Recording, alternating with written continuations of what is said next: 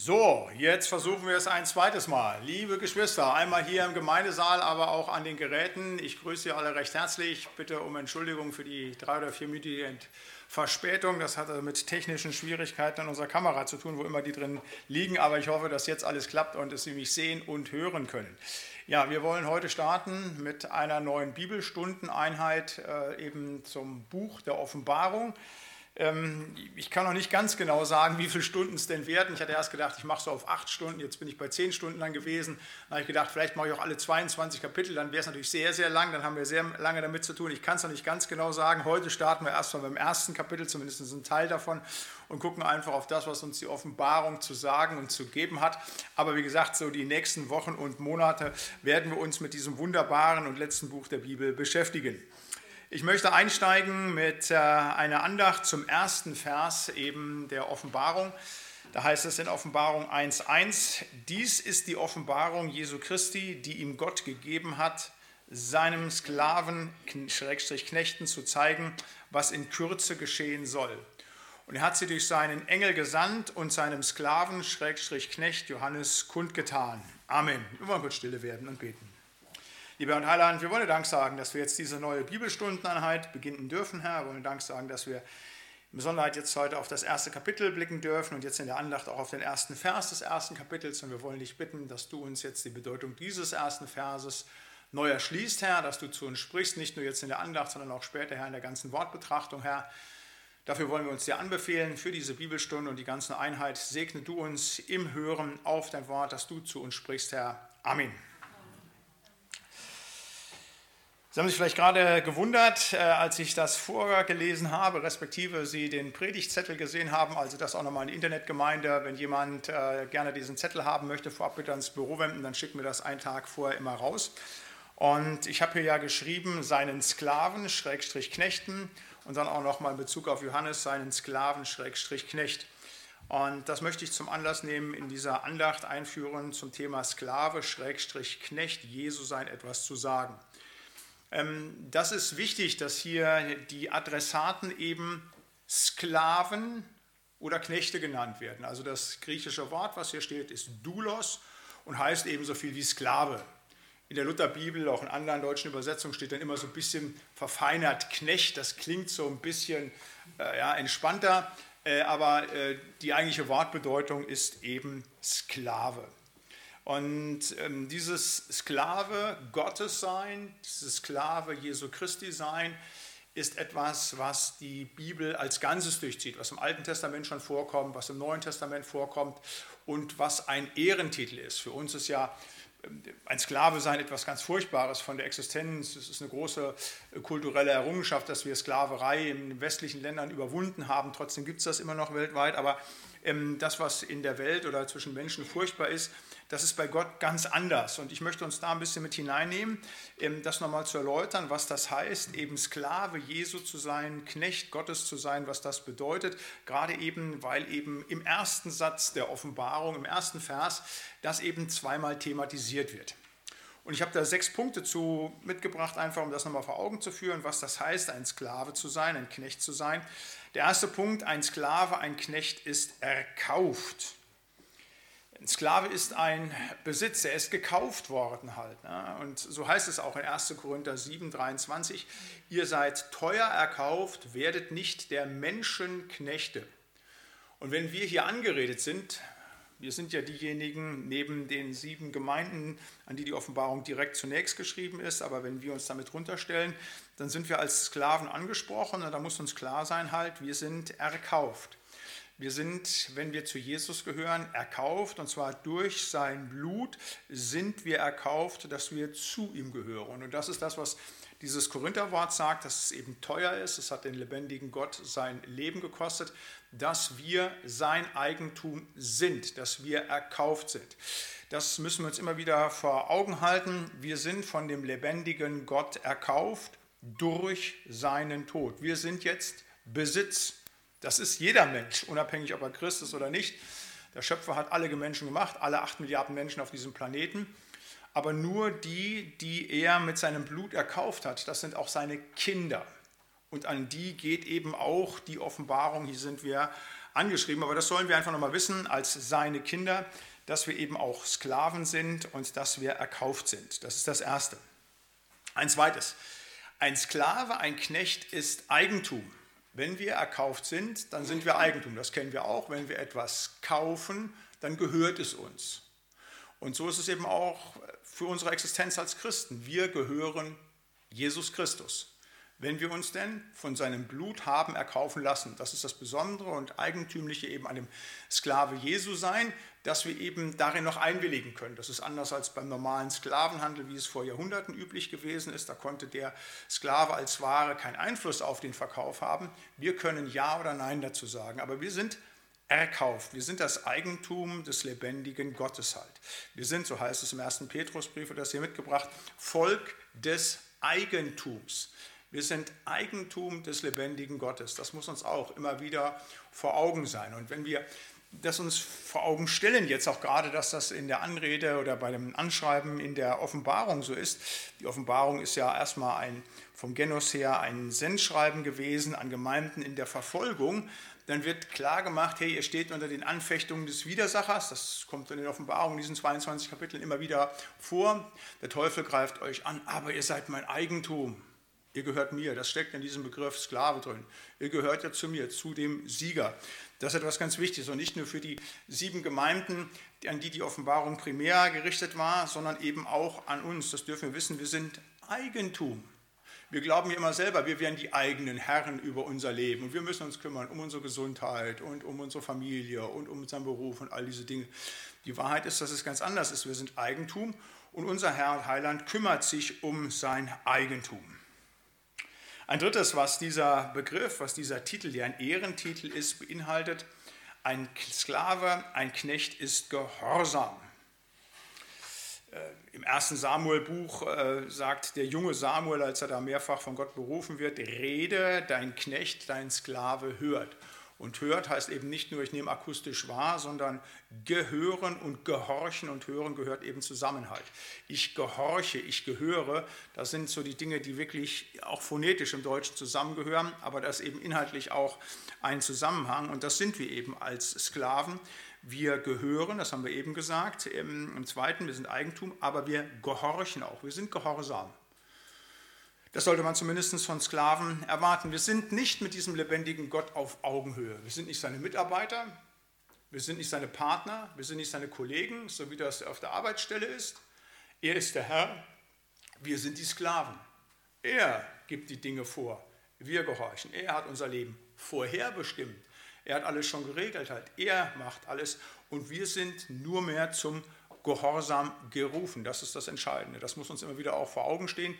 Und da hapert es ja immer wieder bei mir und bei euch und bei Ihnen, dass wir immer wieder den Gehorsam verweigern. Vieles und manches nehmen wir gerne an und das tun wir, aber nicht in allem sind wir gehorsam. Aber das ist eigentlich Kennzeichen eines Sklavens, eines Knechtes, dass er gehorsam ist. Ein viertes, was ein Sklave, was ein Knecht ist, er hat nur einen Herrn.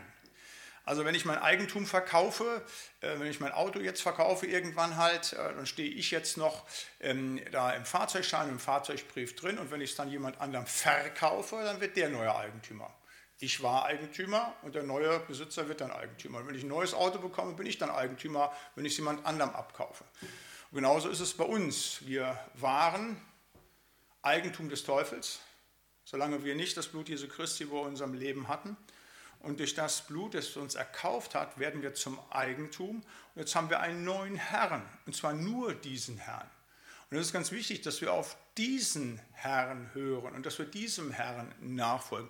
Gerade jetzt auch für das Buch der Offenbarung ist das ganz wichtig, weil immer wieder deutlich wird, diese Dualität. Ja, es gibt diejenigen, die zu Jesus gehören und es gibt diejenigen, die zu dem Teufel gehören wird in der Offenbarung auch über Teuerung gesprochen, über vieles, wo wir auch unsere in dieser Welt neue Herren aufbauen, mit dem Geld, mit all den Dingen halt.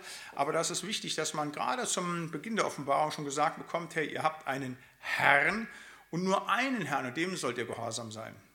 Das ist ein Thema, was immer wieder in der äh, Bibel begegnet. Lukas 16 habe ich hier als Verweisvers mitgebracht. Kein Knecht kann zwei Herren dienen. Entweder er wird den einen hassen oder den anderen lieben. Er wird an dem einen hängen oder den anderen verachten. Ihr könnt nicht Gott dienen und dem Mammon. Das sagt Jesus in Bezug eben im Umgang mit Geld halt zu sagen, wir haben nur einen Herrn. Und gerade im Umgang mit Leid und gerade im Umgang mit der äh, Endzeit ist das wichtig zu sagen, wir haben nur einen Herrn, wir stehen unter dem Eigentum, unter dem Schutz, unter der Führung des lebendigen Gottes, dessen Sklave, dessen Knecht wir sind. Ein fünftes, ein Sklave, ein Knecht tut nichts zu seiner eigenen Ehre. Wenn ein Sklave etwas macht, dann geht der ganze Ruhm an seinen Herrn. Wenn er etwas erwirtschaftet, etwas gewinnt, dann gehört es ihm nicht mehr, weil er keinen Besitz haben dürfte, gehört alles seinem Herrn, weil er Eigentum ist. Und genauso eben ist es bei uns. Alles, was wir tun, alles, was wir machen, alles gehört dem Herrn und alles soll zu seiner Ehre geschehen. Ähm, in Lukas 17 heißt es, wer unter euch hat einen Knecht, einen Sklaven, der pflügt oder das Vieh weidet und sagt ihm, wenn er vom Feld heimkommt, komm gleich her und setz dich zu Tisch, wird er nicht viel mehr zu ihm sagen, bereite mir das Abendessen, schürze dich und diene mir, bis ich gegessen und getrunken habe. Danach sollst auch du essen und trinken. Dankt er etwa dem Knecht, dass er getan hat, was befohlen war, so auch ihr. Wenn ihr alles getan habt, was euch befohlen ist, so sprecht, wir sind unnütze Knechte, wir haben getan, was wir zu tun schuldig waren. Das sind harte Worte und wenn jemand nicht in Jesus Christus ist und seine Liebe nicht kennengelernt hat, dann wird das für ihn schwer, sowas anzunehmen und zu verstehen.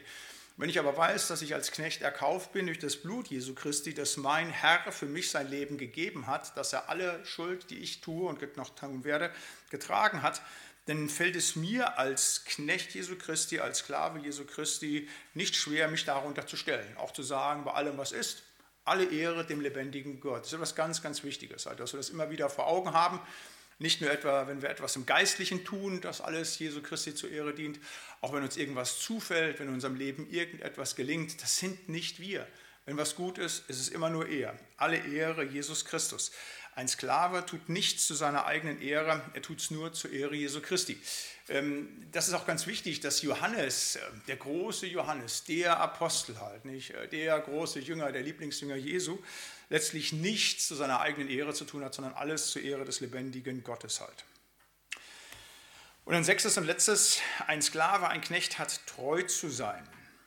Treue ist ein ganz wichtiger Begriff in der Bibel. Gott bezeichnet sich selber als den treuen Yahweh Emet, der treue Gott. Und äh, Treue ist auch etwas, was die Offenbarung durchzieht. Gerade in der Endzeit wird es von den Seinen verlangt, dass sie eben treu sind, dass sie zu ihm stehen. Und ähm, das ist etwas, was wir als Knechte zu bringen haben, Treue. Johannes ist ein treuer Diener gewesen, der treu dem Heiland nachgefolgt ist halt, der bis ins hohe Alter hinein wirklich für den Herrn da gewesen ist. Und das sollen wir auch tun. Wir sollen treu sein. In 1. Korinther 4 heißt es, dafür halte uns jedermann für Diener und Haushalter über Gottes Geheimnisse. Nun fordert man von den Haushaltern nicht mehr, als dass sie für treu befunden werden. Das ist ein ganz wunderbares Wort und ist etwas ganz Wichtiges auch für unseren Dienst. Ich werde nachher auch darüber sprechen, dass wir eben in den Dienst gestellt sind, dass wir Dienstaufträge haben. Aber es wird nicht so sein, dass wir für das, was wir zu tun haben, für die Ergebnisse äh, verantwortlich gemacht werden. Das ist nicht entscheidend. Was aus unserem Dienst heraus wird, ist nicht wichtig. Wir sind nicht für die Ergebnisse verantwortlich, wenn der Herr uns einen Auftrag gibt. Wir sind nur dafür verantwortlich, dass wir das in Treue tun. Wir arbeiten nicht ähm, ergebnisorientiert, wir arbeiten auftragsorientiert und wir tun treu unseren Dienst, ob das Sinn macht oder keinen Sinn macht vor dieser Welt, das ist gar keine Frage. Gerade in einer Welt, die zu Ende geht und wo so vieles bei der Kirche jetzt sich vielleicht überholt hat und wo viele das eben nicht mehr glauben, wo reihenweise die Kirchen verlassen werden, all diese Dinge, das mag uns nicht anfechten. Wir sind Sklaven, Knechte Jesu Christi und wir wollen treu sein, treu sein bis zum letzten, egal wie viele andere da noch mit zur Fahne stehen, eben zum Heiland stehen, das spielt überhaupt gar keine Rolle. Wir bleiben bei unserem Heiland, wir sind diejenigen, die dranbleiben. Das ist wichtig, wenn wir Sklaven, Knechte Jesu Christi sind. Diese sechs Dinge zur Erinnerung, was es ausmacht, ein Sklave, ein Knecht zu sein. Und das noch einmal, das sagt Jesus hier, das sagt Gott hier zu Beginn der Offenbarung. Ich lese nochmal den ersten Vers. Dies ist die Offenbarung Jesu Christi, die ihm Gott gegeben hat. Also Jesus Christus bekommt vom Vater die Offenbarung.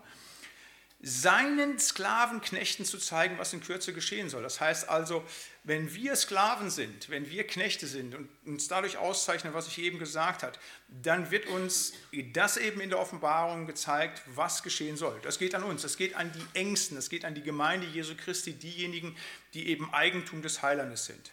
Und dann heißt es weiter, und er hat durch seinen Engel gesandt und seinen Sklavenknecht Johannes kundgetan. Das ist auch ganz wichtig. Johannes ist auch nur Sklave, ist auch nur Knecht.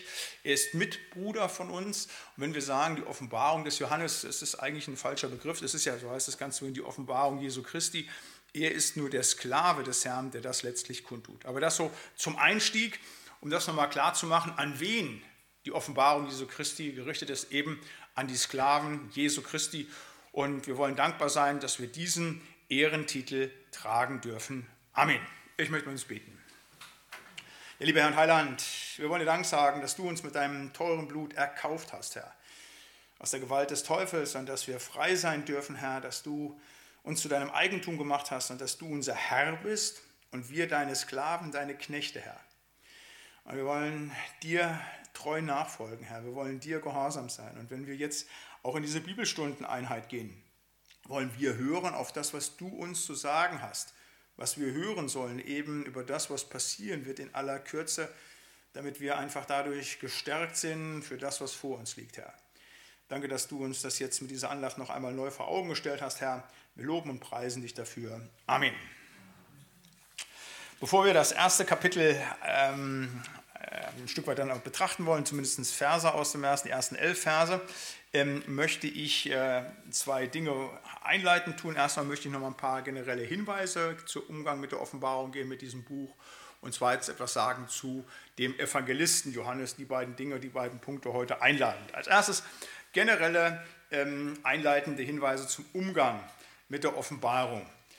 Ähm, wir wissen, die Bibel hat 66 Bücher, 39 im Alten, 27 im, äh, 39 im Alten, 27 im Neuen Testament.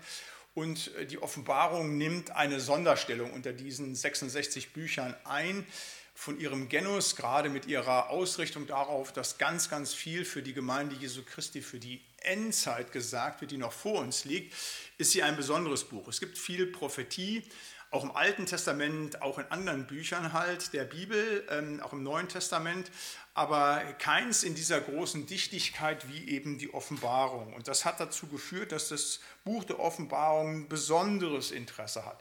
Also auch, dass wir jetzt diese Bibelstundeneinheit konzipieren, hat damit eben zu tun, dass eben so aus der Internetgemeinde ganz häufig der Wunsch gekommen ist, Offenbarung, Offenbarung, Offenbarung. Und auch wenn man, wir haben das ja auch schon häufiger gemacht, so Umfragen machen halt, was wollt ihr denn als nächstes machen? Die Offenbarung wird immer wieder benannt.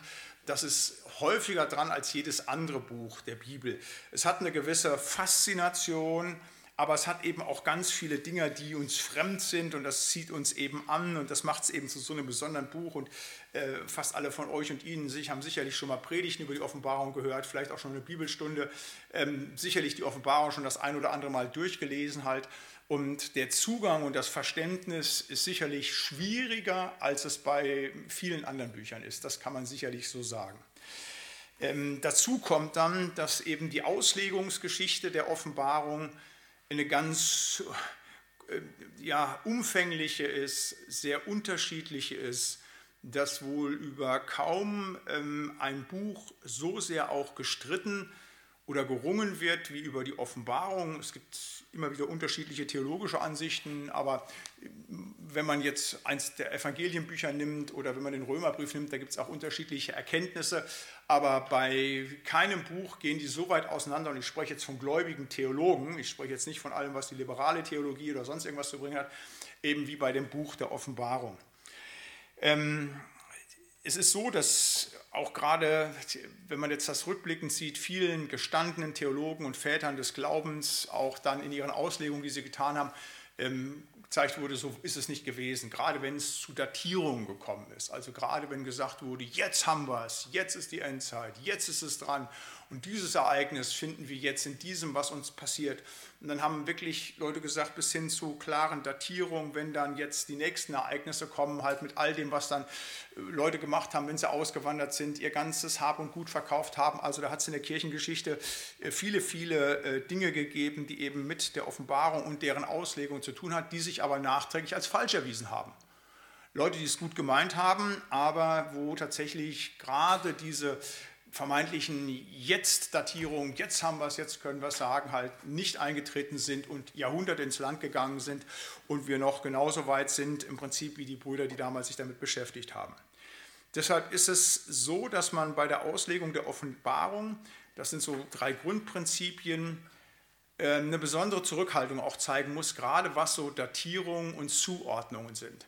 Ähm, da muss man gucken, dass man da wirklich ähm, lieber bereit ist, zu sagen, ich weiß es nicht, als zu sagen, ich habe hier die Erkenntnis. Das ist auch jetzt für einen Theologen, zu sagen halt, das ist ähm, lauter zu sagen, ich weiß es nicht, als denn irgendwie zu versuchen, irgendwelche brüchigen ähm, ähm, Theorien darunter zu äh, brechen, halt, um irgendwie ein Bild zu haben. Vieles ist einfach Spekulation, was über die Offenbarung gesagt wurde und wird halt. Und deshalb bin ich da auch sehr vorsichtig. Ich schiebe das ganz bewusst voraus, auch wenn wir, das werden wir tun in den nächsten Stunden, sprechen dann über Ereignisse der Endzeit und wenn es dann um Entrückung und all diese Dinge geht, halt, ähm, da gibt es eine Menge zu, zu sagen, aber vieles kann man eben nicht datieren, kann man nicht mit endgültiger Wahrheit und Weisheit sagen halt. Ähm, ich vergleiche das immer wieder, ich habe dieses Bild schon häufiger gebraucht. Ich sage immer, wenn man ähm, die Aussagen der Offenbarung und aller anderen Aussagen der Bibel. Das muss man auch mal sagen. Wir haben eben nicht nur die Offenbarung, sondern wenn man alle anderen Aussagen der Bibel auch noch mitnimmt, die mit der Endzeit zu tun haben, also die im Alten Testament stehen, bei Hesekiel, bei Jesaja, bei Daniel, bei Sacharja, die sehr, sehr, sehr, sehr vielfältig sind, die man auch gut kennen muss.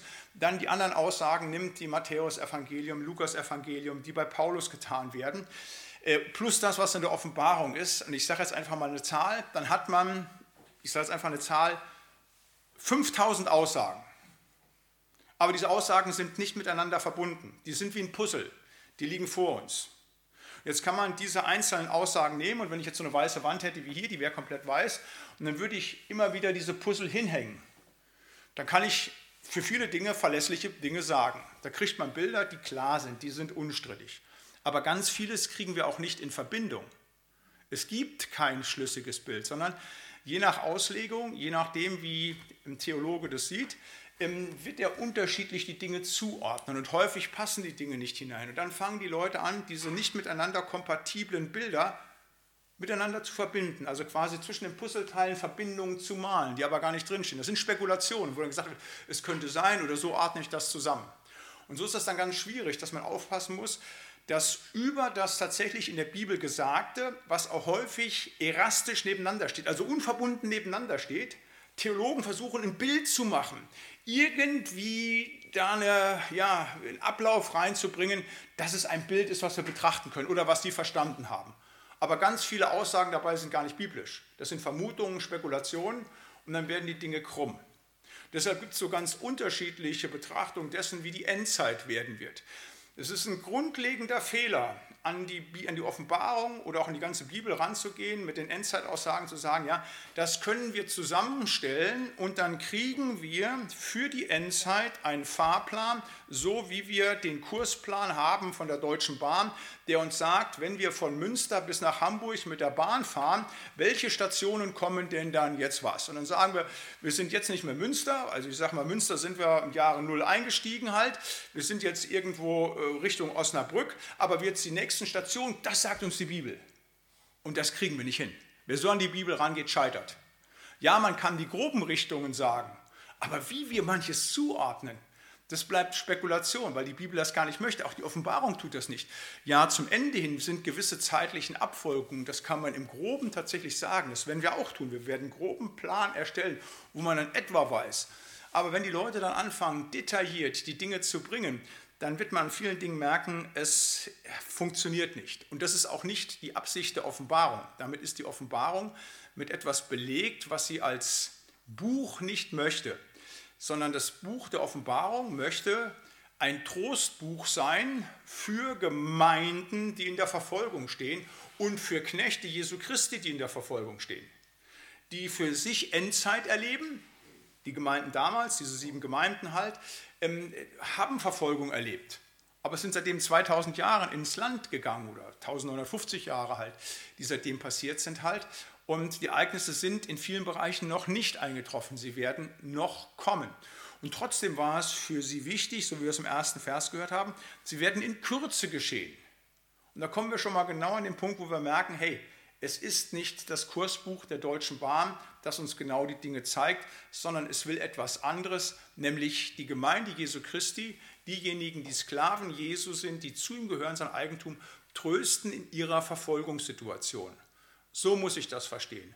Und wer das ausblendet und sagt, ja, das interessiert mich jetzt nicht, ich komme jetzt mal direkt dazu, dass ich jetzt mal hier die großen Linien erkennen werde und die kann ich noch viel kleiner runterbrechen, der wird mit der Auslegung der Offenbarung scheitern. Das ist also ganz, ganz wichtig, dass man das zu Anfang auch nochmal sagt, halt zu sagen, darum geht es nicht primär. Nochmal, grobe Linien können wir erkennen, die kann man auch sagen.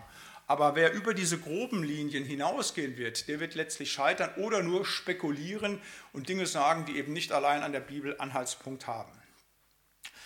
Wichtig auch noch, und dann will ich das Allgemeine zur Offenbarung so ein bisschen verlassen halt, ähm, wichtig nochmal zur Offenbarung ist es eben nicht nur ähm, diese 22 Kapitel zu kennen, sondern auch Umfeld. Wir werden uns auch damit beschäftigen, das wird auch eine eigene Einheit sein, zu sagen, welche ähm, anderen biblischen Bücher sind wichtig heranzuziehen, weil ganz viele der Bilder, und auch Symbole und Zahlen, die dort verwendet werden, die uns so ein bisschen als Geheimsprache, so ein bisschen ja verklärt erscheinen, werden verständlich, wenn man in der Bibel als Ganzes zu Hause ist und auch, wenn man, ich sage jetzt mal, den Kontext wahrnimmt, in dem dann die Bibel als Ganzes entstanden ist, also außerbiblische, spätjüdische Literatur, also das vierte Esra-Buch, Henoch, Apokalypse, viele Dinge, die dort benannt sind, sind als Themen wenn man das nicht kennt, unverständlich in der Offenbarung, aber die haben dort Anleihen. Das heißt also, wenn man an die Offenbarung rangeht, ist man gut beraten, wenn man den historischen Kontext kennt. Ich mache das jetzt mal deutlich, es gilt eigentlich für jede Auslegung. Wenn Sie eine Predigt, wenn in 2000 Jahren einer eine Predigt von mir hört, hier aus Martini, und ich spreche in der Predigt von 9-11, dann könnt ihr sagen, oh 9-11, das ist ja für die Pietisten der damaligen Zeit ein Codewort bestimmt gewesen. Es war kein Codewort, von uns weiß jeder, 9-11, das ist eben das furchtbare Ereignis in New York. Kennt der sich nicht aus, derjenige, der das in 2000 Jahren hört, dann wird er Falsches reininterpretieren. Und ganz so ist es eben bei der Offenbarung. Da ist es auch wichtig, dass man diesen gesamten Hintergrund spätjüdischer Literatur und eben auch der Geschehnisse vor Augen hat. Wir werden versuchen, das so ein Stück weit mitzunehmen, halt da zu gucken, aber das ist nochmal generell äh, für den Umgang der Offenbarung wichtig. So, wir kommen zum dritten Punkt des heutigen Abends, nämlich an den Absender, beziehungsweise an denjenigen, weil der Absender ja eigentlich Jesus Christus selber ist, der über seine Engel das vermittelt hat. Und trotzdem ist es ja der Evangelist Johannes, ähm, über den ähm, Gott durch Jesus Christus, durch die Engel dann die Offenbarung ähm, an die sieben Gemeinden bringt und darüber dann auch zu uns. Und diesen Johannes ist es auch wichtig vor Augen zu haben. Er taucht immer wieder auf, ähm, manchmal über Kapitel hinweg nicht, aber dann manchmal steht er auch dann staunend davor, macht auch den einen oder anderen Fehler, wird immer wieder angeredet und bringt sich selbst auch immer wieder hinein halt. Das ist ganz spannend, aber er ist, wie gesagt, nur der Transmissionsriemen der Überträger dessen, was Gott ihm eben selber gibt halt oder was Gott über Jesus Christus ihm durch die Engel gibt. Ähm, Johannes ähm, ist einer der führenden Jünger. Er ist Sohn des Zebedeus, so heißt sein Vater, und ähm, Sohn der Salome. Also uns bei Johannes und auch bei seinem Bruder Jakobus. Jakobus gehört ja auch zum Jüngerkreis halt, zum Apostelkreis, zum Zwölferkreis halt, sind uns sowohl der Vater wie auch die Mutter namentlich benannt. Das Besondere bei der Mutter ist, sie ist die Schwester von Maria. Das kriegt man dann raus, wenn man ähm, die synoptischen Evangelien und das Johannesevangelium liest und guckt, wer unterm Kreuz ist. Und wenn man die vier Texte zusammennimmt dort, dann wird klar, dass eben Salomo die Schwester von Maria ist. Das heißt, ähm, äh, Johannes war ähm, mit Jesus auch in einem engen verwandtschaftlichen Verhältnis. Das ist ja nicht wirklich, weil ja Maria natürlich auch nicht die Mutter von Jesus tatsächlich wirklich ist, aber nach dem, was eben vor Augen war, ist er tatsächlich für die Leute der Cousin des Herrn halt. Von seiner Ausbildung her, von seinem Beruf ist er Fischer und ähm, hat da auch scheinbar, ich sage jetzt mal, vielleicht nicht ein größeres Unternehmen, aber ist eben selbstständig gewesen, hat ein paar Angestellte gehabt. Also das ist etwas nicht mehr nur so gewesen, dass er mit seinem eigenen Boot da rausgefahren ist, sondern das ist etwas Größeres gewesen, was er dort hatte, am See Genezareth. Und diesen Beruf verlässt er, um Jesus nachzufolgen. Bevor er Jesus nachfolgt, ist er bereits bei Johannes dem Täufer. Das heißt, ähm, wir können davon ausgehen, dass er, ich sage das jetzt mal, theologisch, jüdisch interessiert war und dass er, ja, wie gesagt, sich in Johannes dem Täufer einen besonderen Bußprediger angeschlossen hatte. Und ähm, mit seinem Bruder Jakobus wird er dann Nachfolger von Jesus Christus über Johannes den Täufer, der ihn an Jesus verweist. Er nimmt zusammen mit seinem Bruder und mit ähm, Petrus eine Sonderstellung im Zwölferkreis ein. Also wir wissen, wir haben den Apostelkreis, das sind von Gott berufene Menschen, da gehört auch Paulus dazu. Wir haben den Jüngerkreis, das ist ein ganz großer Kreis, das sind mehrere hundert Leute gewesen, das sind halt Leute, die Jesus nachgefolgt sind bis zum heutigen Tag, wir alle sind Jünger. Aber es gibt eben auch diesen äh, Zwölferkreis, die besonderen zwölf Berufenen. Und in diesem Zwölferkreis gibt es nochmal eine besondere Gruppe, nämlich diesen Dreierkreis, Jakobus, Petrus und Johannes, die dann eine Sonderstellung einnehmen. Das wird deutlich, wenn man die Evangelien liest und kennt. Bei ganz vielen ähm, Ereignissen sind nur die drei dabei, die werden herausgerufen. Also Auferweckung des Tochter des Jairus im Garten Gethsemane oder bei der Verklärung, ganz besonders wichtige Ereignisse sind die drei dabei. Warum wird nicht gesagt, ähm, aber es ist eben so, dass sie da nochmal eine besondere Stellung einnehmen. Und Jesus wird nochmal in besonderer Weise geadelt, ähm, während ähm, äh, Petrus der Sprecher des Jüngerkreises ist, ist Johannes der Lieblingsjünger äh, von Jesus. Das wird deutlich, wenn man das Johannesevangelium äh, liest. Und er ist es auch, dem, als Jesus gestorben ist am Kreuz, ähm, dann mit der Mutter zusammen eins der Kreuzesworte widmet, indem man nämlich die Mutter dem Johannes zuordnet und Johannes der Mutter zuordnet. Siehe, das ist dein Sohn, siehe, das ist äh, deine Mutter. Zu sagen, auch da nochmal eine ganz besondere Tiefe halt, also wo wir sehen, was für ein besonderer Mensch. Ähm, er ist auch in der ersten Gemeinde ähm, neben Petrus und Jakobus einer der Säulen, das heißt auch in der Urgemeinde hat er eine ganz wichtige Funktion schon in Jerusalem und daneben über diese Urgemeinde in Jerusalem, die ja sehr schnell zerschlagen worden ist und die dann alle Winde gegangen ist, die nun nur sehr klein gewesen ist, im Bedeutungsverlust hatte, hat er auch eine große Bedeutung, Bedeutung erst in den ersten Kirchengemeinden oder Gemeinden, die sich gründen im ersten nachchristlichen Jahrhundert. Das hat damit zu tun, dass er äh, sehr alt geworden ist. Das wird in der Bibel selber berichtigt. Das ist jetzt nicht irgendwie eine, aus der ähm, kirchengeschichtlichen Literatur, sondern wir wissen aus der Bibel selber, dass sogar das Gerücht entsteht, ja, der ist so alt, der stirbt gar nicht halt. Ne? Der ist so uralt, der stirbt nicht halt. Ne? Ähm, äh, aber er ist nun gestorben halt. Aber er hat sehr lange gelebt, vermutlich 100 Jahre alt geworden. Er muss ähm, äh, nach Patmos, aus Patmos schreibt er auch die Offenbarung heraus, dort in die Verbannung. Und alle anderen aus dem Zwölferkreis sind vor ihm tot. Er ist der Letzte, der übrig bleibt. Also auch die, das können wir uns vorstellen, die Autorität, die er hat, wo alle anderen so 50, 60 gestorben sind, über Jahrzehnte hinweg hat er noch die Autorität, dass er da im Zentrum, weil er dann später auch Bischof von Ephesus ist, also Leiter der Gemeinde in Ephesus halt, dort die Dinge äh, regelt halt, im unwahrscheinlich halt einfach steuern kann. Ephesus ist einer der Zentren der ersten Christenheit gewesen, halt, die sich da rausgebildet haben. Halt. Das ist ganz, ganz wichtig, vermutlich deshalb eben auch, weil Johannes da gewesen ist und eben diese große Autorität gehabt hat. Ähm, diese Autorität geht auch weiter. Ähm, wir haben ja, ich sagte eben 27 Bücher im Neuen Testament und wenn man sich vor Augen führt, ähm, dass fünf dieser Bücher von Johannes geschrieben sind. Die sind nicht direkt von Johannes geschrieben, er hat sie zu Papier gebracht. Ähm, aber es war der Heilige Geist, der ihn inspiriert hat, aber die seinen Namen tragen. Also das Johannesevangelium, ähm, die drei Johannesbriefe und eben die Offenbarung da kommt ja nur Paulus mit, mit seinen 13 Briefen halt. Äh, und wenn wir dann schon sehen, die beiden zusammen und Petrus, da ist schon fast das ganze Neue Testament halt geschrieben halt. Ne?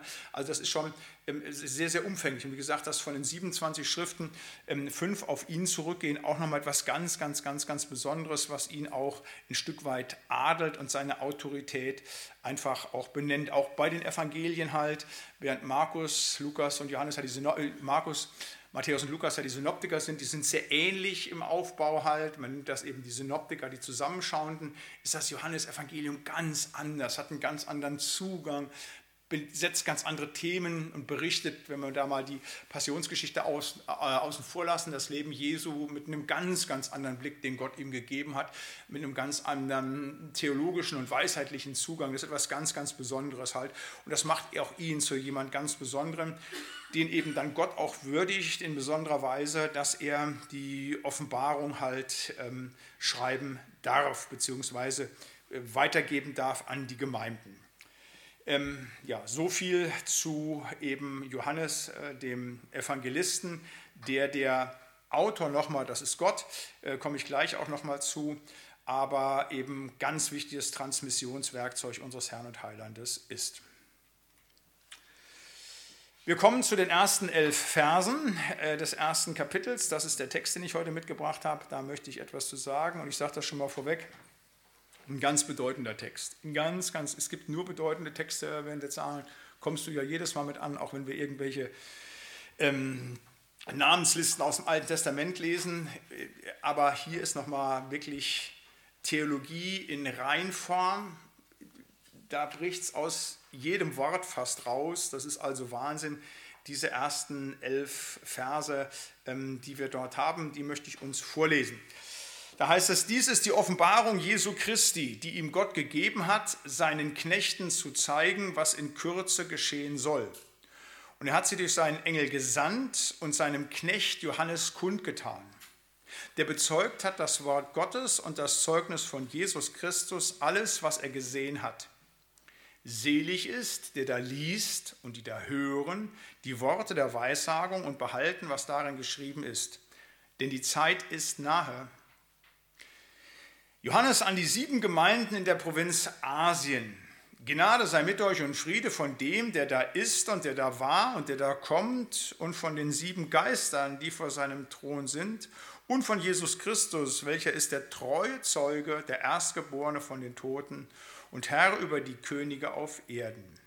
Ihm, der uns liebt und uns erlöst hat von unseren Sünden mit seinem Blut und uns zu Königen und Priestern gemacht hat vor Gott, seinem Vater, Ihm sei Ehre und Gewalt von Ewigkeit zu Ewigkeit. Amen. Siehe, er kommt mit den Wolken und es werden ihn alle sehen und alle, die ihn durchbohrt haben, und es werden wehklagen um seinetwillen alle Geschlechter der Erde. Ja, Amen.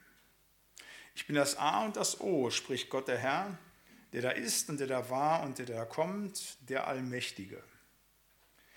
Ich, Johannes, euer Bruder und Mitgenosse an der Bedrängnis und am Reich und an der Geduld in Jesus, war auf der Insel, die Patmos heißt, um des Wortes Gottes willen und des Zeugnisses von Jesus. Ich wurde vom Geist ergriffen am Tag des Herrn und hörte hinter mir eine große Stimme wie von einer Posaune, die sprach, was du siehst, das schreibe in ein Buch und sende es an die sieben Gemeinden nach Ephesus und nach Smyrna und nach Pergamon und nach Thyatira und nach Sardes und nach Philadelphia und nach Laodicea. Das sind die ersten elf Verse. Ich würde sagen, so ein Stück Vorwort. Ähm, es nimmt uns in die Geschehnisse mit hinein, wie es alles entstanden ist, wer es geschrieben hat, wo es geschrieben ist, an wen es gerichtet ist. Und dann kommt im Prinzip ab dann Offenbarung 1.12 bis dann Offenbarung 22 der ganze Inhalt dessen, was offenbart wird. Aber dieses Vorwort, das hat eine unfassbare Bedeutung. Da steckt so, so, so, so vieles drin. Also ähm, auch das, was ich jetzt mitgebracht habe, diese zwölf Punkte, diese bedeutenden Punkte. Ich hätte das wirklich ohne Probleme auf 24 aufstocken können halt, aber dann hätte es den zeitlichen Rahmen gesprengt. Also es steckt mehr drin, als ich hier jetzt zeigen kann. Das sage ich vorweg. Also wenn einer zu Hause sagt, ja, das hat er nicht gesehen und das hat er nicht gesehen, kann ich nur sagen, jawohl, ich versuche so zwölf Spots rauszubrechen, die die besondere Bedeutung dieser elf Verse uns deutlich machen wollen. Das erste ist die Bedeutung, dass Gott, Jesus, der Verfasser der Offenbarung der ganzen Heiligen Schrift ist. Das wird nochmal ganz klar gemacht am Anfang. Da heißt es, dies ist die Offenbarung Jesu Christi, die ihm Gott gegeben hat, seinen Knechten zu zeigen. Ähm, ich habe das eben schon gesagt, wir sagen immer die Offenbarung des Johannes. Das ist nicht ganz falsch, weil er sie bekommen hat und vermittelt hat. Aber in Wirklichkeit, so geht es ja auch los, dies ist die Offenbarung Jesu Christi, die ihm Gott gegeben hat, zu seinen Knechten zu zeigen, was in Kürze geschehen soll. Und er hat sie durch seine Engel gesandt, seinem Knecht Johannes kundgetan. Das heißt, im Prinzip ist er da dritte oder vierte Stelle. Also Gott, der Vater, gibt es dem Sohn, der den Engeln und dann kommen wir an Johannes und der gibt es dann an die Gemeinden weiter. Also es ist Gott, es ist Jesus, der der Verfasser der Offenbarung ist. Also wenn meine Frau zu Hause einen Kuchen backt und ich den mitbringe und äh, ich jetzt den Kuchen hier austeile und dann würdet ihr sagen, ja, der Pastor Latzel, ähm, der hat Kuchen gemacht, ist da Kuchen, dann ist das auch nur bedingt richtig. Der hat es nur weitergebracht. Meine Frau hat ihn gebacken halt. Und genauso bei der Offenbarung. Das ist wichtig, dass wir das zu Anfang vor Augen haben. Ähm, Gott spricht hier. Gott spricht uns ja an. Da werden, werdet ihr und Sie als gestandene Christen und Christinnen sagen, ja, das ist doch selbstverständlich. Wenn es denn dann auch wirklich für alle Leute wäre, dass wir wirklich sagen, hier spricht Gott zu uns, eben nicht nur im Buch der Offenbarung, sondern in der ganzen Bibel. Aber das wird hier nochmal ganz klar festgehalten. Das ist jetzt nicht irgendwie eine Fantasterei von Johannes, sondern es ist von Gott. Er hat das alles eingegeben halt. Er schenkt uns das, wie die ganze Schrift das ist. Und das ist ja A und O dessen, was Glauben ausmacht, dass ich darauf stehe. Das ist von solch einer elementaren Bedeutung. Uns, die wir das glauben, sagen ja, bitte weitermachen, der Punkt ist doch klar. Der ist aber so wichtig, weil er, das wissen wir heute, in der Kirche Land auf und Land ab in Frage gestellt wird. Es ist nicht mehr das Wort Gottes. Es ist, sind Menschenerfahrungen, nicht? Johannes hat Erfahrungen gemacht und die hat er dann weitergegeben und dann gibt es eine johannäische Schule. Dann haben seine Nach- und Nachfolger in Ephesus noch weiter daran rumgekritzelt und gemacht und getan und irgendwann nach 300 Jahren hat man dann vielleicht das, die Apokalypse fertig gehabt und das war dann eben das Buch der Offenbarung. So wird das heute in der Theologie angesehen. Nein, es ist Wort für Wort, Jota für Jota von Gott gegeben. Am Ende der Offenbarung steht es, wehe, wehe, wehe, wehe, wenn irgendeiner was wegnimmt und irgendwas dazu tut, was in diesem Buch geschrieben steht. Wie gesagt, nicht nur für das Buch der Offenbarung, sondern insgesamt ist das der hermeneutische Ansatz, also die Verstehenslehre, wie wir die Bibel zu verstehen haben. Es ist Gottes Wort. Jota für Jota, nichts anderes, auch wenn wir es nicht begreifen und denken, das wäre eigentlich so, es ist so. 2. Petrus 1 heißt es, umso fester haben wir das prophetische Wort, das gut daran tut, dass ihr darauf achtet, als auf ein Licht, das da scheint an einem dunklen Ort, bis der Tag anbreche und der Morgenstern aufgehe in euren Herzen. Und das sollt ihr vor allem wissen. Also sagt Petrus auch hier im Heiligen Geist, das sollt ihr vor allem wissen, dass keine Weisung der in der Schrift eine Sache eigener Auslegung ist. Denn es ist noch nie eine Weisung aus menschlichem Willen hervorgebracht worden, sondern getrieben von dem Heiligen Geist haben Menschen im Namen Gottes geredet. Das ist das, was Bibel ausmacht, dass sie verbal inspiriert ist, dass Wort für Wort, Punkt für Punkt, Jota für Jota so von Gott gewollt ist. Wenn ich davon abweiche, kann ich alles einpacken. Da kann ich alles einpacken. Deshalb geht die Kirche in Deutschland, die EKD, deshalb geht die katholische Kirche auch Bach, weil sie das eben nicht mehr glaubt. Nicht vor allen Dingen ist das eben wichtig, das genauso anzunehmen, halt die Bedeutung, die eben da drin ist. Und auch wenn wir uns mit der Offenbarung beschäftigen, hier ganz zu Anfang, es ist eben Gott, es ist Jesus, der der Verfasser dieser Schriften ist. Ein zweites, die Bedeutung der Engel. Und er hat sie durch seine Engel gesandt. So steht das hier. Also äh, da ist nicht das direkte, unmittelbare. Johannes darf auch Gott selber, Jesus sehen, auf dem Thron sitzen in einer Vision oder in Visionen, die dann kommen werden. Wir werden das so sehen. Aber es sind Engel, die ihm das geben. Und das werden wir sehen. Die Offenbarung ist ein engelschwangeres Buch. Also nächste Stunde werden wir uns beschäftigen mit den äh, Gemeinden, auch übernächste Stunde damit halt, also die sieben Gemeinden halt. Und ähm, auch die werden immer wieder angeschrieben, und zwar nicht direkt, sondern an die Engel der Gemeinden, die es da gibt. Und über Engel wird kommuniziert. Das ist auch etwas, was eben in der unsichtbaren Welt uns verborgen ist. Es gibt ja einen Haufen Engel, von denen die Bibel berichtet, von den Seraphinen, von den Cherubim, von dem Engel des Herrn, von der Menge der himmlischen Herrscher, von den Engelfürsten, von den Engeln der Gemeinden. Da gibt es vieles, was in der Bibel, in der Offenbarung dann auch, in der Offenbarung als auch vorkommt. In der ganzen Bibel kommen die Engel vor und das ist etwas ganz Entscheidendes. Aber das macht uns auch nochmal deutlich, dass eben in dieser unsichtbaren, für uns verborgenen Welt, da Gott mit seinen Werkzeugen arbeitet und sie gebraucht, um Johannes anzusprechen halt. Ähm, er hat seine Engel, Angelos, das Englische heißt ja, äh, dieses äh, griechische Angel im Englischen halt, heißt ja so viel wie Bote. Das ist ja Botschaft überbringen, Malach im Hebräischen, Malach, die Boten, die die Botschaft bringen halt.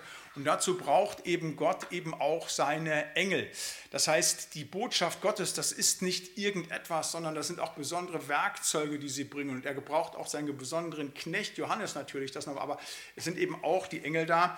Und auch das ist etwas ganz, ganz Wichtiges, ähm, dass das eben um uns herum ist, dass es Engel gibt, die für uns auch da sind, halt, die uns begegnen, nicht nur Botschaft, sondern auch Behütung und Bewahrung schenken.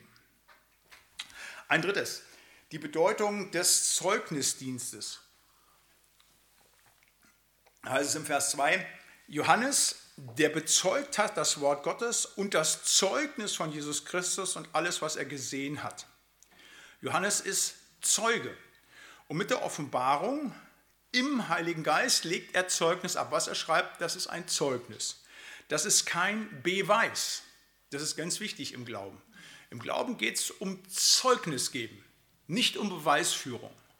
Also wenn man Gott beweisen könnte und wenn er das hätte gewollt, dann müsste man uns fragen, ja, was machen wir eigentlich falsch, dass wir das nicht vermitteln können. Ähm, so wie eben 4 plus 4 8 ist, könnten wir dann ja auch beweisen, dass Gott ist. Aber Gott kann man nicht beweisen und er will auch nicht bewiesen werden, sondern er will, dass von ihm Zeugnis gegeben wird. Und das ist das, was wir in dieser Welt als Auftrag haben. Das hat Johannes als Auftrag. Er hat das Wort Gottes zu bezeugen und Zeugnis von Jesus Christus zu geben. Das ist das, was der Knecht Johannes tun soll. Aber es geht ja auch an uns als Knechte Jesu Christi. Wir sollen auch Zeugen sein. Als Jesus gen Himmel fährt, sagte Apostelgeschichte 1,8, ihr werdet meine Zeugen sein. Jetzt können wir wieder sagen, das gilt doch nur für die äh, Jünger, die damals dabei gewesen sind. Nein, das ist unser Dienst. Wir sollen Zeugen sein. Ähm, geht hin in alle Welt, mache zu Jüngern alle Völker, taufe sie auf den Namen des Vaters, des Sohnes, des Heiligen Geistes und lehre sie halten alles, was ich befohlen habe. Und dieses ist ein Zeugnis vor der Welt, das wir zu geben haben. Wir sollen Zeuge sein. Das ist seine Aufgabe halt. Und das ist die Frage, ob wir uns dieser Aufgabe stellen unserem Zeugnisdienst. Also Johannes hat das vorbildlich getan. Der ist ja schon nach Patmos da verbannt worden, eben weil er Zeuge Jesu Christi gewesen ist, war in der Verfolgung, musste Verbannung erleben halt, aber gibt dieses Zeugnis selbstverständlich auch weiter. Und auch uns ist es geheißen, Zeuge zu sein. Wir haben es zum Teil auch versprochen. Bei der Taufe unserer Kinder, bei der Übernahme eines Patenamtes halt oder bei Ämtern, die wir zu tun haben. Wir sollen Zeuge Jesu Christi sein. Das ist auch Aufgabe unserer Kirchengemeinde als Ganzes. Wir wollen Zeugnisdienst sein halt. Auch, dass wir jetzt die Kamera aufstellen, das ist jetzt nicht nur, was ich jetzt hier, der egomanische Pastor Latzel sich da irgendwie dann beglänzen kann, dass er bei YouTube auftaucht, sondern es geht nur darum, Zeugnis von Jesus Christus zu geben, die Dinge weiterzugeben halt. Wir wollen Zeugnis geben einfach von unserem Herrn und Heiland. Das ist etwas ganz Wichtiges. Und zwar, das auch Zeugnis vom Wort Gottes, und Zeugnis von Jesus Christus. Das sind die beiden Pole, um die es geht. Um Jesus und um das Wort Gottes. Jesus und das Wort Gottes.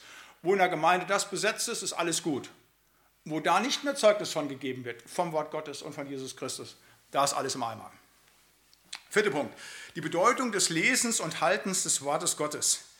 Ähm, hier geht es in Offenbarung 1.3 los, direkt los mit einer Seligpreisung. Das wird auch nochmal ein eigenes Thema sein bei dem, was kommen wird. Ähm, äh, es gibt in der Offenbarung sieben Seligpreisungen. Sieben Seligpreisungen, ganz tolle, spannende Dinge, wo ganz viel Elementares gesagt wird, wo man ganz viel auch für seine Heiligung und für sein, seine Nachfolge daraus nehmen kann, werden wir gucken, so wie äh, sowieso immer wieder diese sieben Zahlen, auch wir werden über die Bedeutung der Zahlenmystik auch sprechen, jetzt wenn die Offenbarung kommt halt, gibt ja die sieben ähm, äh, Kreuzesworte Jesu, es gibt die sieben Ich Bin-Worte, die finden wir auch bei Johannes und eben die sieben Seligpreisungen. Und die erste Seligpreisung, die erste Sache, selig ist, so heißt es da, selig ist, der da liest und die da hören, die Worte Worte der Weissagung und behalten, was darin geschrieben ist, denn die Zeit ist nahe. Also, ähm, zu beglückwünschen, das heißt ja dieses Makarius im Griechischen, also dieses selig, selig, zu beglückwünschen sind diejenigen, die das hören, die Worte der Weissagung, und sie behalten, was darin geschrieben ist. Also, ihr habt schon mal den ersten Teil erfüllt, ihr hört die Weissagung Und nehmt euch das jetzt einfach vor, dass ihr das lest. Und wenn ihr es behaltet, nicht was darin geschrieben ist, ihr seid zu beglückwünschen, weil ihr daraus unwahrscheinlich viel nehmen könnt. Das ist etwas ganz Wichtiges. Und nicht nur in Bezug auf die Offenbarung, sondern das gilt eben auch wieder für das ganze Wort Gottes halt. Lesen und halten.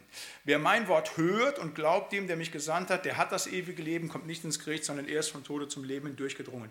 Das ist so wichtig. Wort Gottes, Wort Gottes, Wort Gottes. Ich habe es eben gesagt, das ist unsere Aufgabe. Wir sollen das bezeugen und das zu den Menschen bringen. Deshalb immer wieder auch der Appell, lest im Wort Gottes und eigentlich richtig heute Abend ja an die falschen Leute, ihr habt euch aufgemacht zu hören, ihr beschäftigt euch mit dem Wort Gottes. Genau das ist richtig und ihr seid zu beglückwünschen, wenn ihr das tut hier, dass ihr euch damit einfach auseinandersetzt. Ein fünftes, was eine immense Bedeutung hat, ist die Bedeutung der Gnade.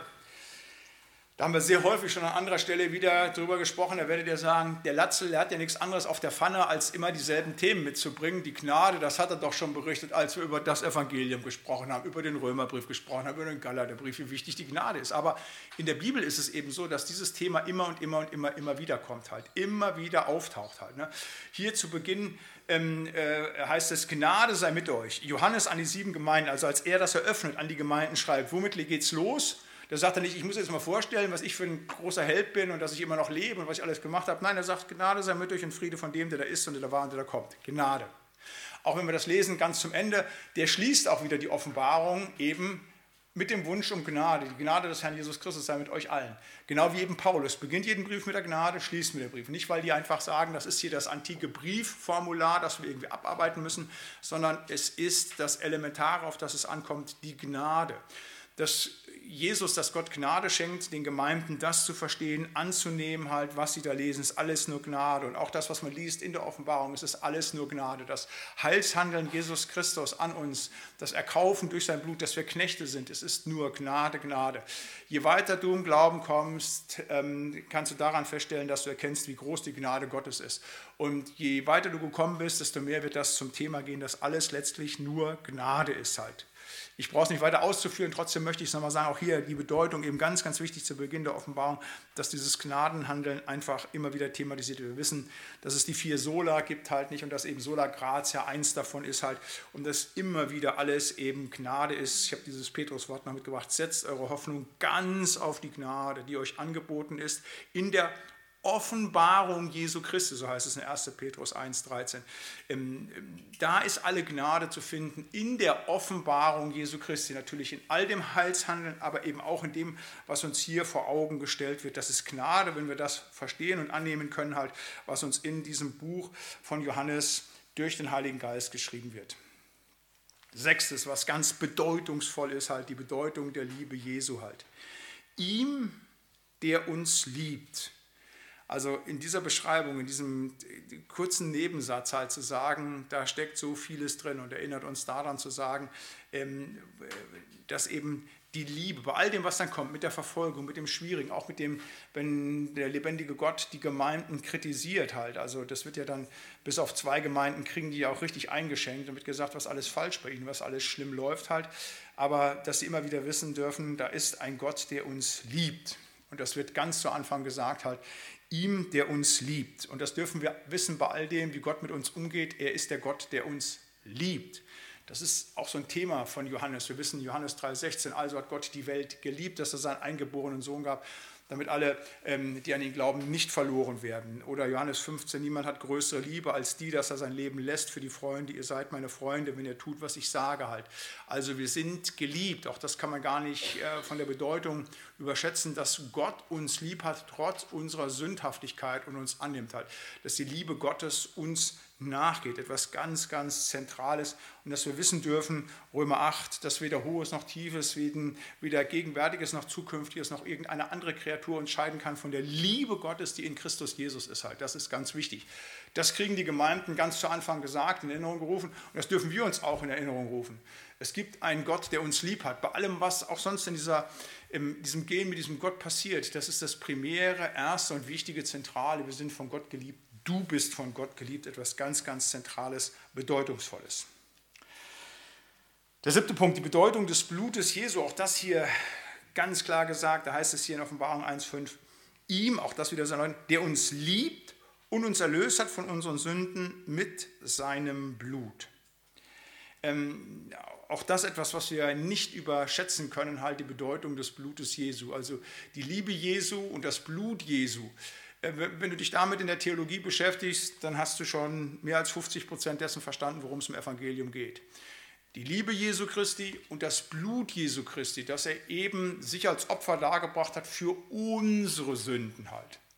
Dass er das Opfer ist und dass er durch seinen Kreuzestod, durch sein Blut Vergebung erwirkt hat halt. Und ähm, Kolosser 1, es gibt so viele Bibelstellen zum Blut Jesu Christi. Es hat Gott wohlgefallen, dass in Jesus alle Fülle wohnen sollte und dass durch ihn alles mit sich versöhnte sei auf Erden oder im Himmel, indem er Friede machte durch sein Blut am Kreuz. Es ist kein Friede von unserer Ursünde, von unserer ähm, äh, ähm, Sünde, von, unserer, äh, von unserem Gefallensein können wir vor Gott nicht bestehen halt. Aber Gott hat Frieden gemacht. Er hat Frieden gemacht durch das Blut Jesu Christi. Auch äh, unser Abendmahlstisch, das ist ja die ganz besondere Bedeutung, die wir da hineingebracht haben. Nicht, dass wir sagen, wir freuen uns an diesen schönen Steinen, die da stehen, dass das optischen Genuss ist, sondern die tiefe Bedeutung, so wie früher im alten Testament, im alten Bund im Tempel der Altar war, wo die Sühne vollbracht war, ist jetzt durch das Kreuz das gebracht. Und das soll dir unser Abendmahlstisch darstellen, an dem wir dann auch das Abendmahl nehmen, wo dann das im Wein uns symbolisiert wird, halt, dass das ist, dass das Zentrum unserer Gemeinde ist, halt die Bedeutung des Blutes halt, dass wir das sagen. Und das müssen wir immer wieder vor Augen haben, dass wir durch das Blut erlöst sind. Und das ist etwas auch gerade für das Schwere, in das wir hineingehen ähm, die Gemeinden, nochmal, das ist ein Trostbuch. Und die kriegen ganz zu Anfang gesagt, ihr seid geliebt und das Blut des Heilandes Jesus Christus hat euch erlöst. Das soll den Trost sein. Und das ist auch unser Trost, wenn wir ins Schwere hineingehen. Da hilft nicht irgendwie ein netter Nachbar oder was weiß ich, das dicke Bankkonto. Für die schweren Dinge unseres Lebens helfen die beiden Dinge. Der Heiland Jesus Christus hat uns lieb und das Blut Jesu Christi hat uns erlöst. Bums, von unfassbarer Bedeutung. Achtens, die Bedeutung der Priesterschaft aller Gläubigen. Da heißt es im Vers 6, der uns zu Königen und Priestern gemacht hat. Die Priesterschaft aller Gläubigen, das ist ja so ein Kernthema der Reformatoren gewesen, die gesagt haben, weg von dem, was eben im Alten Testament gewesen, äh, was in der alten Kirche war bei den Katholiken, wo gesagt wurde, ja, wir brauchen die Priester, wir müssen da neben meiner persönlichen Beziehung zum Heiland noch eine Instanz einziehen, nur die dürfen das Abendmahl auch wirklich nehmen, was ja zum Teil bis zum heutigen Tag in der katholischen Kirche ist. Also ein Wahnsinn, der da gemacht ist, nicht? Auch wenn dann jede Messer eine unblutige Wiederholung des Opfertods Jesu Christi ist, das können dann die Priester nur die geweihten Priester machen. Also da ist ganz viel einfach, was nicht in Ordnung ist, wogegen sich die Reformatoren gewandt haben und gesagt, nichts, wir haben Priestertum aller Gläubigen, Halleluja, da kann man sich erstmal freuen. Aber das ist nicht nur Grund der Freude, dass wir diese Priesterschaft, diese Würdigung haben halt, sondern wir müssen eben auch gucken, dass uns das in eine Verantwortung setzt halt. Das heißt, ich habe eben vom Zeugnisdienst gesprochen halt, nicht? Wenn wir alle Priester sind, dann haben wir nicht nur den unmittelbaren Zugang zu Gott in Jesus Christus, wir haben auch einen priesterlichen Auftrag, dass wir eben dieses Versöhnungsgeschehen zu den Menschen bringen. Das ist hiermit noch einmal hineingebracht auch. Und wenn jetzt Johannes hingeht und seine Aufgabe als Priester für die Gemeinden wahrnimmt und gibt das den Gemeinden dort weiter, dann sind die, die es hören, auch gerufen, als wiederum Priester es anderen weiterzugeben und sich dadurch zu stärken halt, das einfach weiterzugeben. Das ist etwas ganz wichtig, dass uns Gott geadelt hat, zu Königen und Priestern gemacht. Über diese Königswürde, dass wir seine Kinder sind, das ist auch etwas, könnte man auch drüber sprechen, aber das Entscheidende ist, dass wir auch zu Priestern eben gemacht sind und dass wir als Priester uns einbringen müssen halt. 1. Petrus 2 heißt es, so kommt zu ihnen als dem lebendigen Stein, der von den Menschen verworfen ist, aber bei Gott auserwählt und kostbar ist. Und auch ihr als lebendige Steine erbaut euch zum geistlichen Haus und zur heiligen Priesterschaft zu Opfern geistliche Opfer die Gott wohlgefällig sind durch Jesus Christus. Das heißt, dieses Priestersein, unsere Existenz, nimmt uns in eine Verpflichtung, uns einzubringen, eben den Priesterdienst auch zu erfüllen. Das neunte Bedeutsame, die Bedeutung des A und O. Da sagt er hier, sagt Jesus Christus, ich bin das A und das O, spricht Gott der Herr, der da ist und der da war der da kommt, der Allmächtige. So schließt auch die Offenbarung wieder zum Schluss, ich bin das A und das O, der Erste und das Letzte, der Anfang und das Ende. Also im Griechischen steht da dann, ich bin das Alpha und das Omega. Also Alpha und Omega, das wissen Sie, das sind der erste Buchstabe des griechischen Alphabets und der letzte Buchstabe.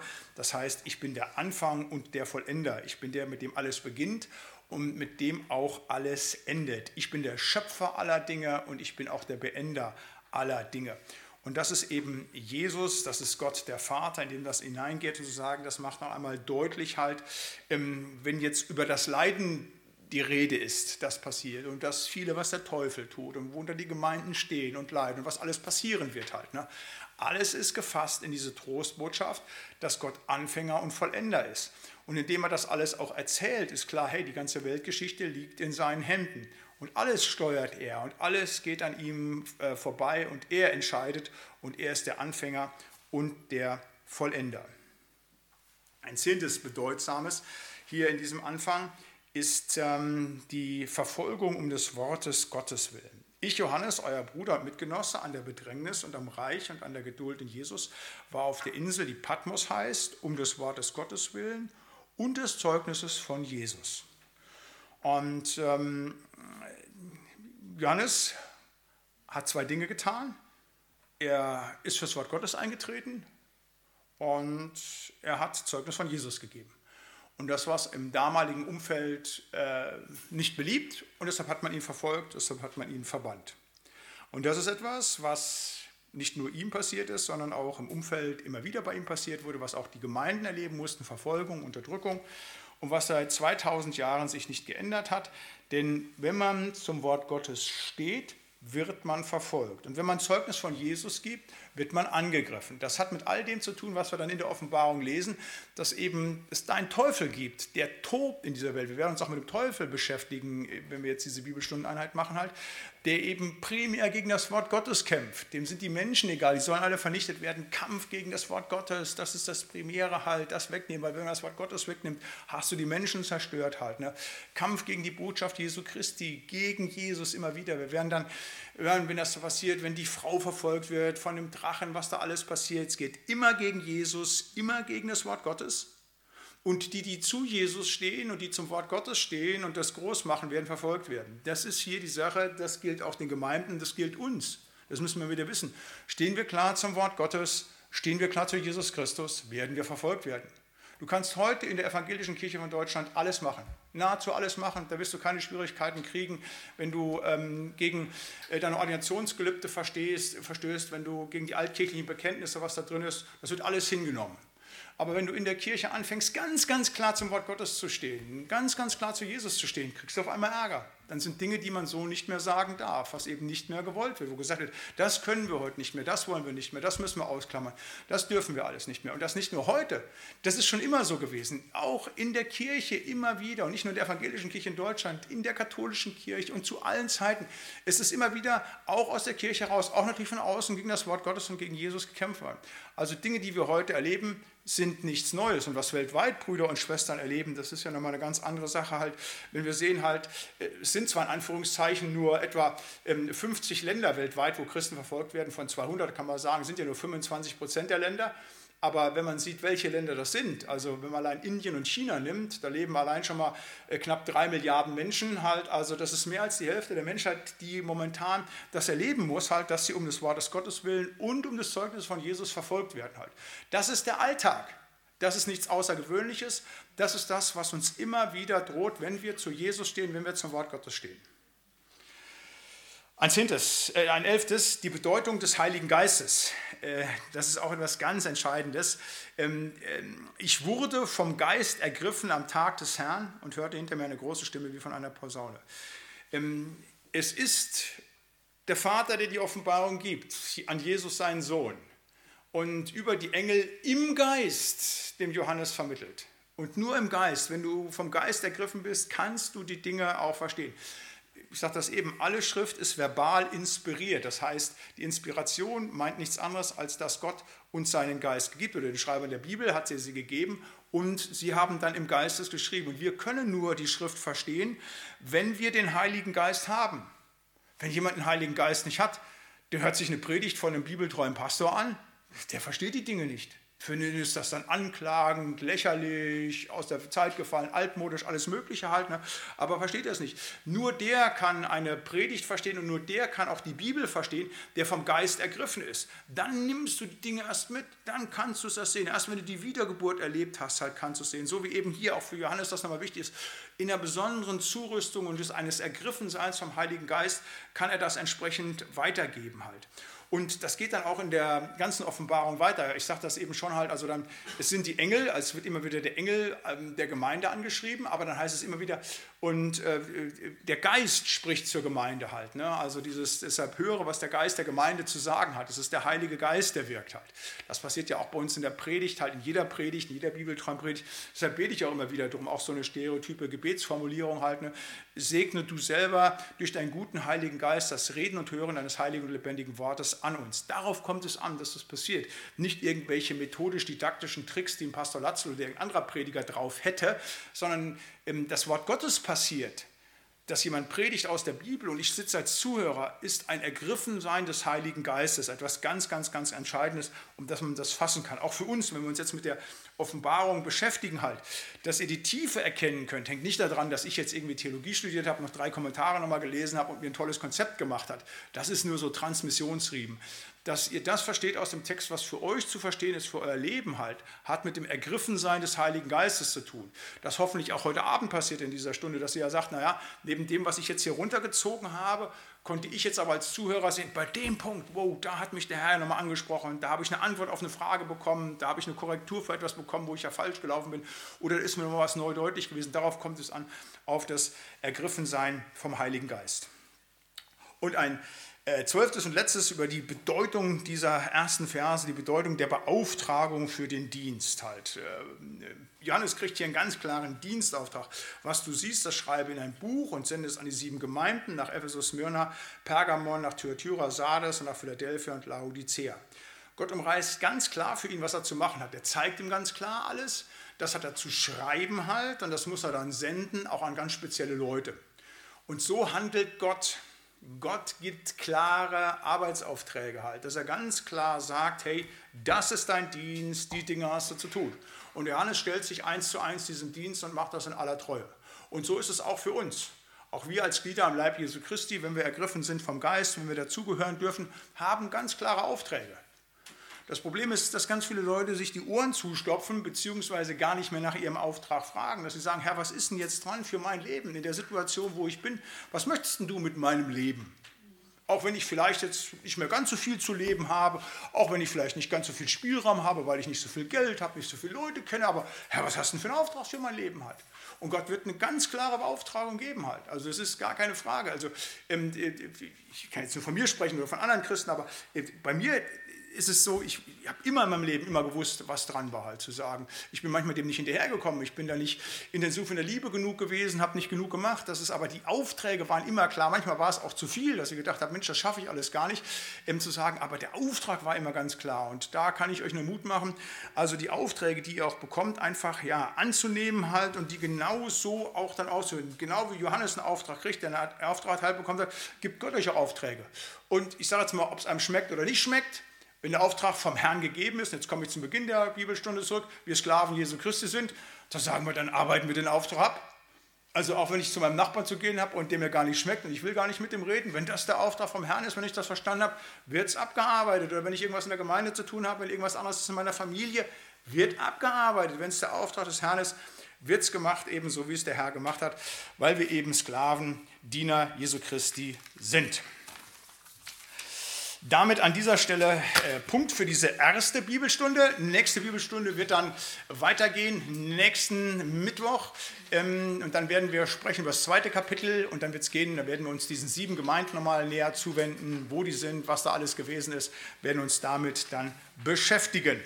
Ich möchte gerne äh, zum Ende der Bibelstunde noch mit uns beten. Lieber Herrn Heiland, wir wollen dir Dank sagen, dass du uns dein Wort gegeben hast und dass wir auch heute noch unverboten und frei dein Wort lesen dürfen hier in Deutschland, Herr, und Herr, dass du uns einfach diese Möglichkeiten gibst, jetzt einfach uns damit zu beschäftigen. Jetzt in Sonderheit auch hier in dieser Bibelstundeneinheit mit der Offenbarung. Und ich möchte dich bitten für jeden Einzelnen, der heute Abend hier gewesen ist, der heute Abend zugeschaltet gewesen ist, auch der in einiger Zeit das hören wird, dass das, was du gesagt hast, Herr, dass er das einfach für sich annehmen kann in dem Bereich, wo er gemeint gewesen ist und wo du eine Botschaft für ihn gehabt hast, Herr möchte ich bitten, dass das, was wir gehört haben, dass wir es auch umsetzen und dass es mit uns geht und dass wir uns davon bewegen lassen. Möchte ich bitten für jeden Einzelnen, der jetzt hier ist, der zugeschaltet gewesen ist, um dein ganz besonderes Mitgehen. Du siehst und kennst dann jeden Einzelnen der Brüder und Schwestern, du weißt um ganz persönliche Probleme und Schwierigkeiten. Ich möchte dich bitten um dein Helfen, dein Mitsein und dein Beistehen. Und danke, Herr, dass du da bist und dass wir mit deiner Hilfe, deinem Beistand immer wieder zuverlässig rechnen dürfen. Und so wollen wir am Ende dieser Bibelstunde eins werden, in und mit dem Gebet, Herr, das du uns selber zu beten gelehrt hast. Vater unser im Himmel, geheiligt werde dein Name, dein Reich komme, dein Wille geschehe, wie im Himmel so auf Erden. Unser tägliches Brot gib uns heute und vergib uns unsere Schuld, wie auch wir vergeben unseren Schuldigern. Und führe uns nicht in Versuchung, sondern erlöse uns von dem Bösen. Denn dein ist das Reich und die Kraft und die Herrlichkeit in Ewigkeit. Amen. Der Herr segne dich und behüte dich. Der Herr lasse leuchten sein Angesicht über dir und sei dir gnädig. Der Herr erhebe sein Angesicht auf dich und gebe und erhalte dir seinen Frieden. Amen. Euch allen, Ihnen allen noch einen schönen Abend. Seid Jesus anbefohlen. Tschüss.